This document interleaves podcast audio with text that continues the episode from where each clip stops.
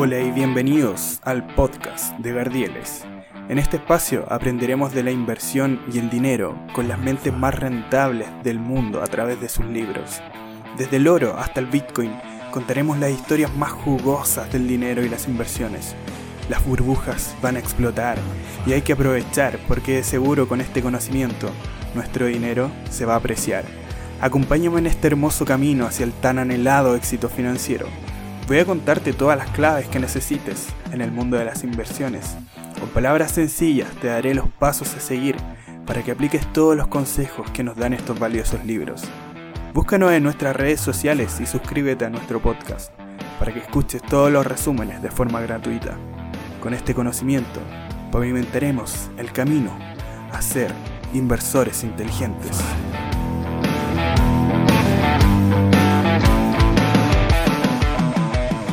Hola a todos, gente querida, ¿cómo están? Bienvenidos a un resumen semanal más en este podcast de Gardieles.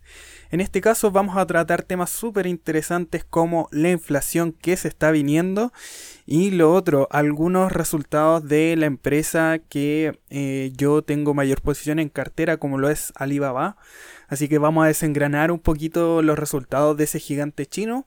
Pero vamos a partir por lo primero y lo primero claramente es que la inflación ha vuelto. ¿Es realmente un signo de sobrecalentamiento esto o es una distorsión pandémica?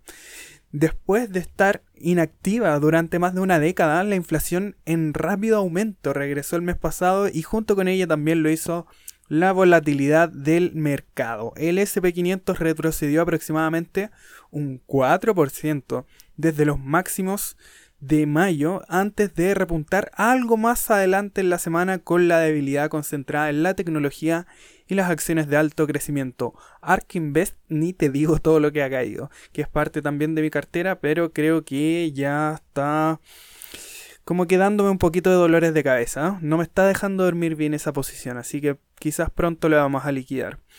El catalizador del retroceso de toda esta cuestión fue la publicación del índice de precios del consumidor o el IPC que le decimos nosotros de abril en Gringolandia que fue dado el miércoles pasado y subió un 4,2% respecto al año anterior y un 0,8% respecto a marzo.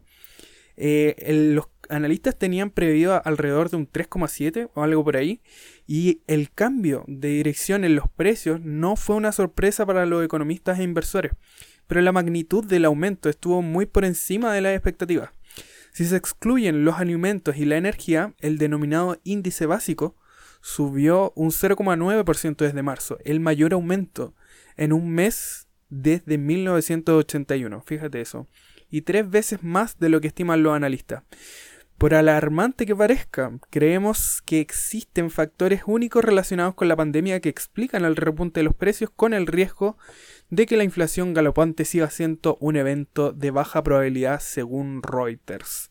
Así que chiquillos, está bien complicada la situación mm, en cuanto a la inflación. Eh, al menos en la parte de Gringolandia y de seguro que, bueno, los amigos que más nos escuchan son de Latinoamérica, eh, principalmente de Argentina, de España y de México, así que ustedes saben de inflación, chiquillos. Eh, algunas conclusiones clave en este sentido de esta semana es que la escasez de oferta y la reapertura de la demanda están haciendo subir los precios y era lo que habíamos conversado mucho en un momento en este podcast y lo que hemos estado tratando también en la cuenta de Instagram. Y los desequilibrios actuales entre la oferta y la demanda reflejan distorsiones pandémicas y por lo tanto es probable que resulten temporales. Puede ser que resulten temporales, pero puede que no. Hay muchas personas que prevén que va a haber una inflación sostenida sobre los próximos años. Depende mucho, depende mucho de cómo reaccionen las cosas. Eh, otra conclusión clave es que estamos observando de cerca las expectativas de inflación del consumidor y el crecimiento de los salarios para evaluar si las presiones sobre los precios persistirán más allá de este verano. Porque claro, ahí empieza toda una jugarreta entre que yo te subo los precios de la consulta oftalmológica y tú me subes el precio del pan y como el precio del pan sube, yo también voy a querer subir mi honorario como abogado, etcétera, etcétera, y todos empezamos a subir los precios y al final el dinero termina costando mucho menos de un año para otro. Em, las lecturas altas de inflación en los próximos meses podrían provocar volatilidad en los mercados, pero no descarrilarán el mercado alcista, según estas agencias. Em, pero un, un, crecimiento económico más rápido y una inflación más alta que la experimentada durante la última década pueden beneficiar a sectores cíclicos y las inversiones de em, estilo valor, como value, ¿cierto? Que serían todas estas como como acciones que quedaron rezagadas por la tecnología del año pasado, al tiempo que ejercen una presión al alza sobre las tasas de interés a largo plazo. Entonces, es el mayor salto mensual desde 1981-1982. Esta semana que pasó trajo más sorpresas de datos después del informe de empleo sustancialmente más débil de lo esperado del viernes anterior para abril. El miércoles el índice SP500 tuvo su peor día desde el 25 de febrero y el promedio industrial Dow Jones tuvo su peor día desde el 28 de octubre. Después de que el Departamento del Trabajo informara que los precios al consumidor básicos, que era lo que habíamos dicho, habían aumentado un 0,9% en abril. Entonces, em, las acciones después de eso se recuperaron con algo de impulso el jueves, aparentemente ayudadas por una caída mayor a la anticipada en las solicitudes semanales de desempleo a otro mínimo de la era de la pandemia de 473.000 solicitudes de desempleo. Recuerdan que eh, cuando empezamos a hacer estos resúmenes semanales teníamos cerca de 800.000. Así que ya se está reduciendo casi la mitad. Muy, muy bien en ese sentido los datos gringos. Por otro lado, las ventas minoristas de abril informadas el viernes se mantuvieron estables en el mes. Pero eso eh, siguió un aumento de las ventas en marzo que se revisó al alza a 10,7%. Por otro lado, la reapertura continúa eh, impulsando la economía y eso se reflejó en ganancias saludables en el gasto en bares y restaurantes, como quisiera ir a un bar o a un restaurante. Y los centros para el control y la prevención de enfermedades sorprendieron a muchos al revisar su guía para decir que las personas completamente vacunadas no necesitan usar máscaras faciales o distanciarse socialmente en la mayoría de las circunstancias en interiores. Así que eh, en general las personas que están vacunadas en Gringolandia ya tienen todos los beneficios, pueden vivir como con una cierta normalidad, entre comillas. No sé qué tan bueno sea eso, no sé cómo va a resultar eso. Pero al menos acá en Chile, como tenemos la Sinovac, yo estoy vacunado de las dos dosis, aún no nos dicen absolutamente nada y eh, se conocen varios casos de personas que se han infectado y se han vuelto a contagiar con, el virus, a pesar de que tengan las dos dosis, pero em, efectivamente esta vacuna lo que hace es disminuir muchísimo, muchísimo el porcentaje de em, cuadros graves de COVID. Así que por ese lado yo creo que sí suma, pero quizás no al punto de lo que hace Pfizer. De aquí a un tiempo más vamos a saber con seguridad cuál es la mejor. Así que eso por ese lado. Ahora, hubo mucho tema con respecto a los funcionarios de la Fed que subrayaron que es probable que la inflación sea temporal. Y eh, respecto a eso, dicen que la recuperación parcial del mercado a fines de la semana pasada también puede haber reflejado un creciente consenso de que las señales económicas entrecortadas se debieron a dislocaciones temporales de la pandemia, particularmente en el frente de la inflación. Los precios de los autos de alquiler aumentaron un 10% en abril, una función en parte de que las agencias vendieron sus Em, flotas para mantenerse a flote en 2020 y las tarifas de las aerolíneas también aumentaron un 10%, ojo ahí, y los precios de los hoteles aumentaron casi un 9% ya que muchos estadounidenses reanudaron los viajes. Las preocupaciones sobre el cierre inducido eh, por piratas informáticos de un importante oleoducto operado por Colonial Pipeline, el principal proveedor de gran parte del sureste, también se desvanecieron después de que las operaciones se restablecieron parcialmente el miércoles por la noche. Son noticias de estos gringos. Y los funcionarios de la Fed eh, también aseguraron repetidamente que los datos de inflación no provocarían ningún cambio repentino en la política monetaria. Ahí hay que verlo porque en verdad hay muchas señales de que esto puede que no pase realmente.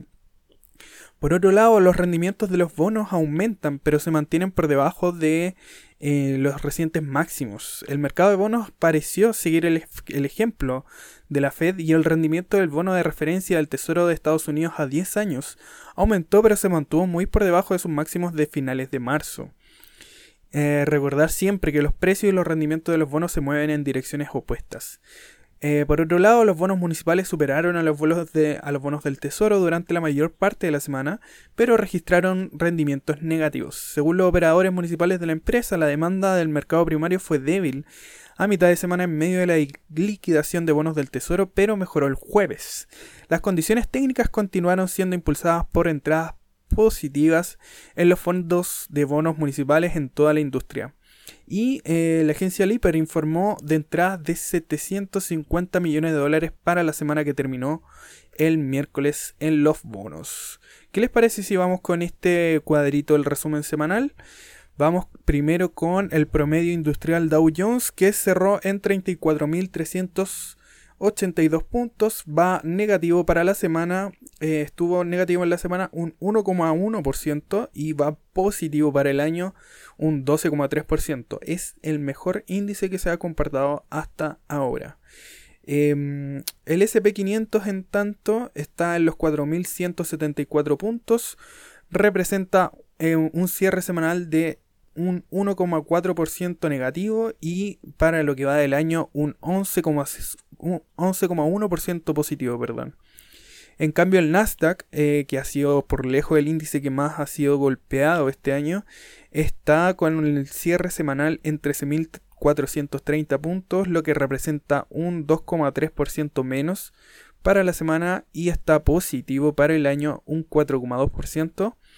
Mientras que el bono del tesoro a 10 años está con una rentabilidad de un 1,63%, subió un 0,1% en la semana y está positivo en el año un 0,7%. El barril de petróleo cerró en 65,35 dólares. Está positivo en la semana 0,7% y está positivo en el año un 34,7%. Nada mal, bebé. En cambio, en la parte de las criptomonedas está bien interesante la cosa porque em, te doy algunos datos de lo que está pasando a esta hora. Em, domingo, hoy es domingo 16 de mayo y son las 20 con 26 minutos em, a esta hora en Chile. Mientras se desarrollan las elecciones para una nueva constitución, hay criptomonedas que están eh, bajando porque, por ejemplo, el Bitcoin está en 45.951 dólares, lo que representa un menos 2,55% en el día. Ethereum está en 3.570, bajando un 2,8%. Ripple está en 1,45 dólares, bajando un 2,47%. Bitcoin Cash está en 1.165 dólares, bajando un 0,65%. Eh, Dogecoin está positivo un 0,69% en 0,51 dólares.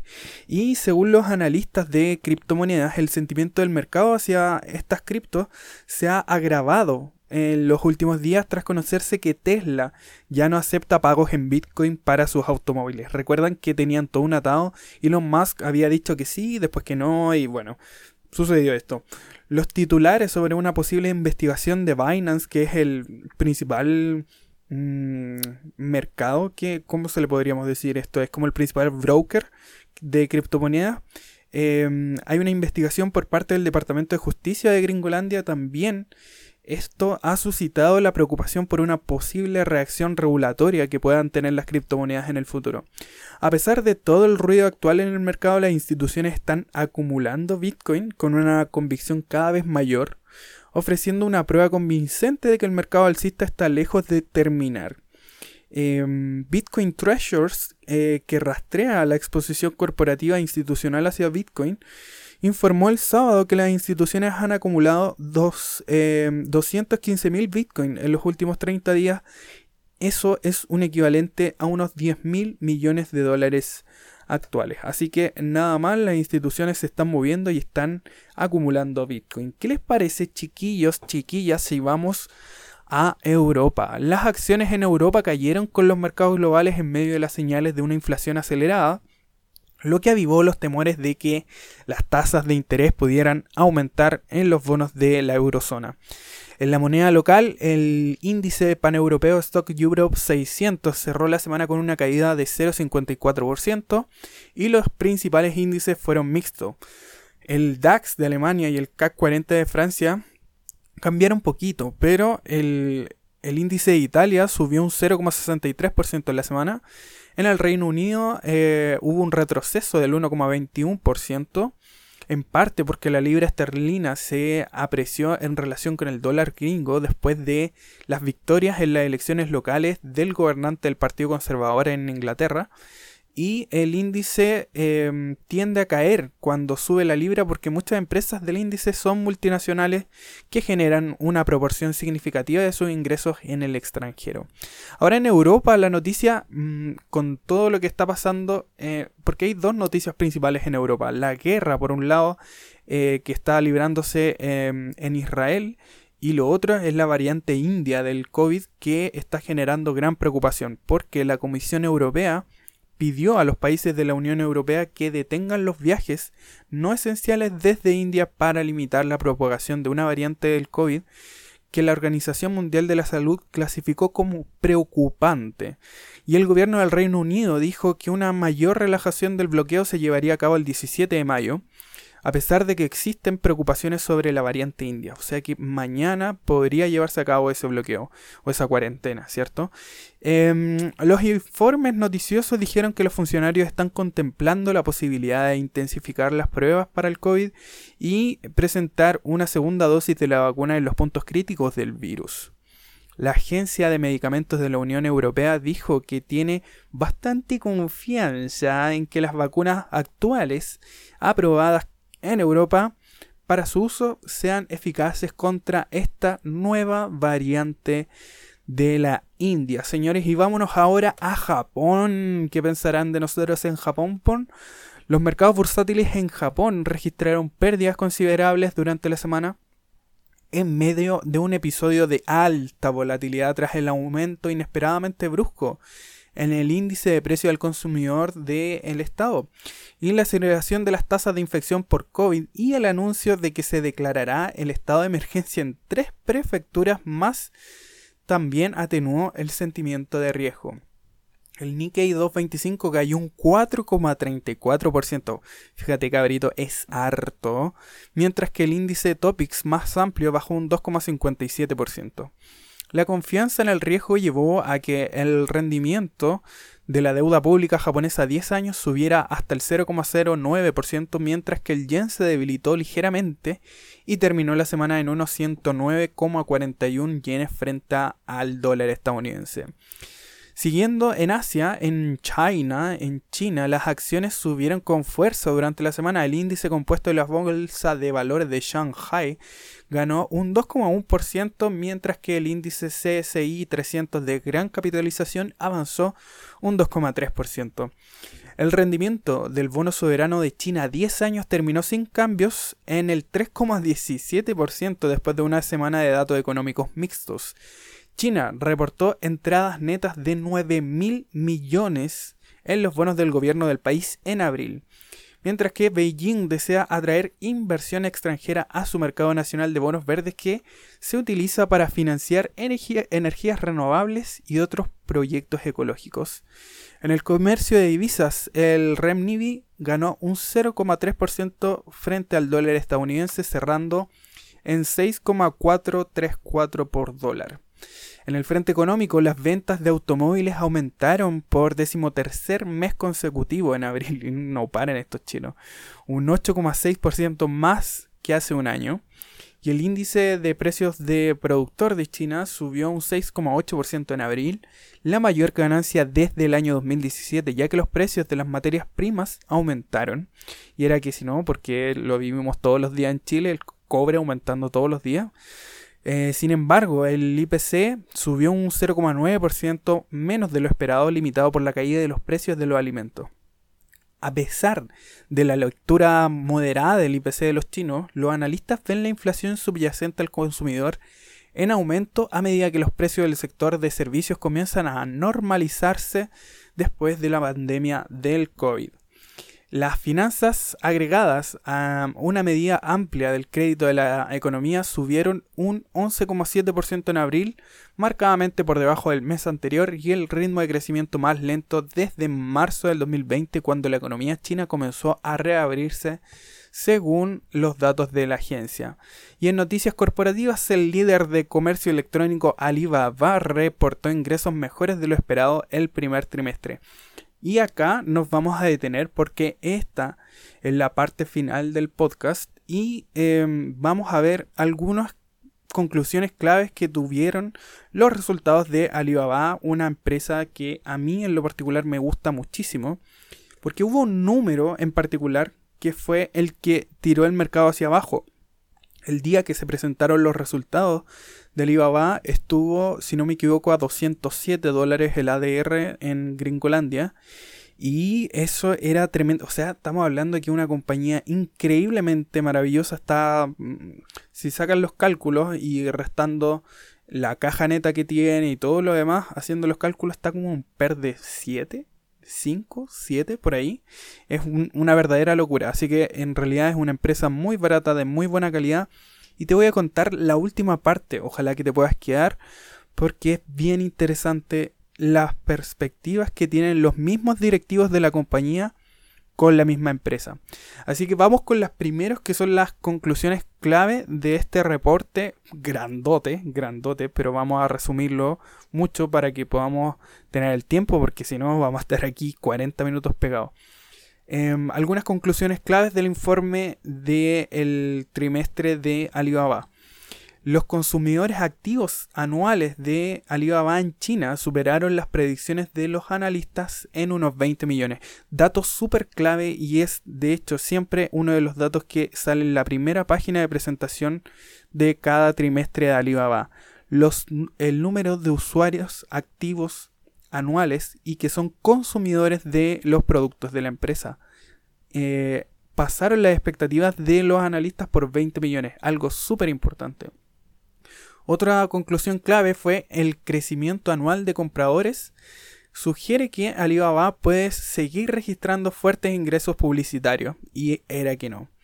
Y en la tercera conclusión clave, las ganancias de la compañía se vieron muy afectadas por una multa de 2.800 millones de dólares impuesta por la Administración Estatal de Regulación del Mercado de China de conformidad con la ley antimonopolio de China y eso fue eh, el término de la incertidumbre en el mercado y fue cuando comenzó a subir la acción.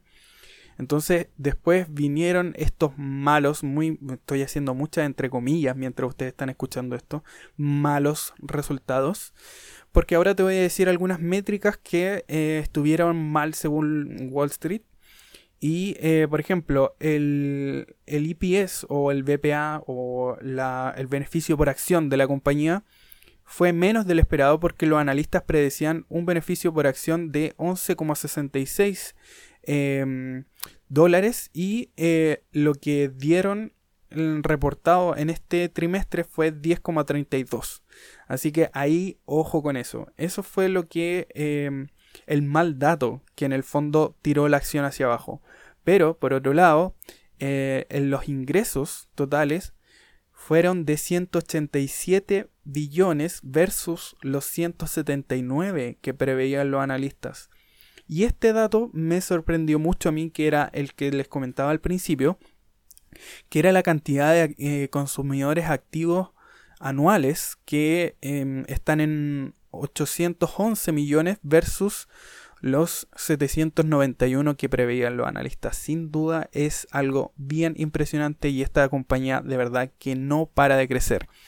Y lo mismo es lo que piensan precisamente los directivos de Alibaba y el rendimiento de las acciones en un futuro, porque en la carta a los accionistas Alibaba predijo un crecimiento significativo en los ingresos anuales para el año fiscal de 2022 y la compañía espera generar, generar más de 930 eh, mil millones para el año fiscal 2022, muy por delante de la cifra del año fiscal 2021 donde se esperaban 717 em, mil millones.